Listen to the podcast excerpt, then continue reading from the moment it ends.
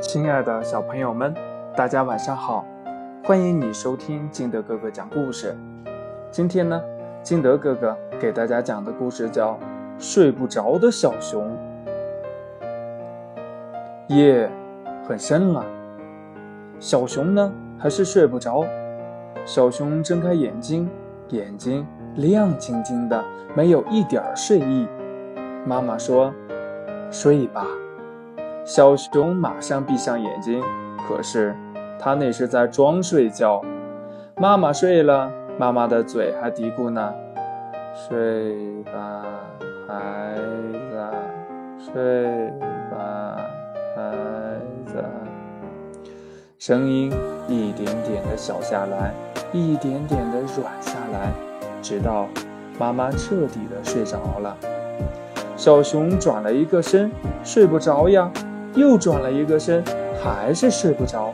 他胖乎乎的身子把床压得嘎吱嘎吱的响。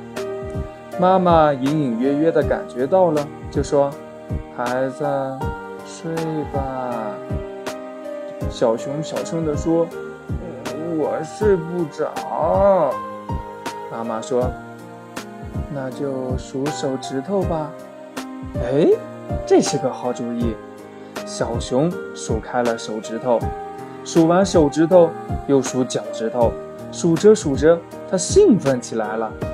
他想，手指头、脚趾头，嗯，就那几个数，数来数去也没意思。嗯，干脆呀，我到院子里数星星去。小熊悄悄地走到院子里，啊，没有月亮，天空里只有满天的星星，一个。两个，三个，四个，五个，六个，七个，八个，九个，十个，十一。哎，星星，你别动！啊，一闪一闪的。哎呀，天哪，这太难数了。我刚数了几个，这这搞乱了。你该数哪一个了呀？这小熊呢，它不知道从哪儿开始了。哪一个数过的，哪一个没数过？星星一闪一闪的，搞迷糊了。不大一会儿呢，他的眼睛就花了，脑袋就晕了。他想呀，这个不好玩，我还是数院子里的树吧。小熊院子里有不少的树，有粗的，有细的，有高的，有低的，有大的，也有小的。妈妈每一年都会种一些新的树，可是呢。没有月光，根本看不见那些树，怎么办呢？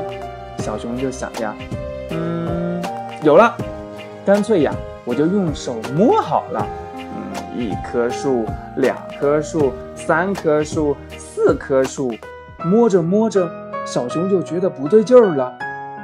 那棵粗壮的泡桐树呢？那是最粗的一棵树了，小熊一个人抱都抱不住。在哪儿呢？在哪儿呢？小熊一边摸一边嘀咕。小熊的汗珠一颗一颗的落了下来。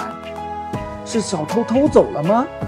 不对呀，树被小偷锯掉，被小偷挖走，那都是能留下痕迹的呀。可是平坦的院子里一点没有痕迹呀。啊？难道是树自己跑了吗？树从来没有走出院子呀，它能知道回家的路吗？小熊一着急就喊开了：“妈妈，妈妈，快起来呀！不好了，出大事儿了！”妈妈正在睡梦中，正在做一个噩梦。突然，小熊的喊声把她惊醒了。妈妈吓得声音都在发颤，因为儿子不在床上，是在黑乎乎的院子里，所以。他赶紧回答：“儿子，别别怕，别怕，妈妈来了，妈妈来了。”妈妈提着风灯从屋里走了出来，可是院子里没有小熊啊！妈妈喊道：“儿子，你在哪里呀？别怕，妈妈来了。”小熊说：“妈妈，我在这里，我们家最大的泡桐树跑了。”妈妈提着灯，终于看到儿子了。呀，因为呀，院子里没有围墙，所以呢，小熊黑灯瞎火的都摸到院子外边去了。妈妈笑了，指着院子里那棵泡桐树说：“看，它不是好好的吗？还在那儿吗？”小熊不好意思了，但嘴上却说：“嗯，不不不，嗯，就是跑了嘛。我找了它一晚上，它找不到回家的路了。你一提灯，嗯，它看见回家的路，这树就飞快地跑回来了，快的我都没有看见呢。”妈妈说：“嗯，这是一棵丢三落四的树，常常找不到回家的路。你是不是也该回去睡觉了呢？”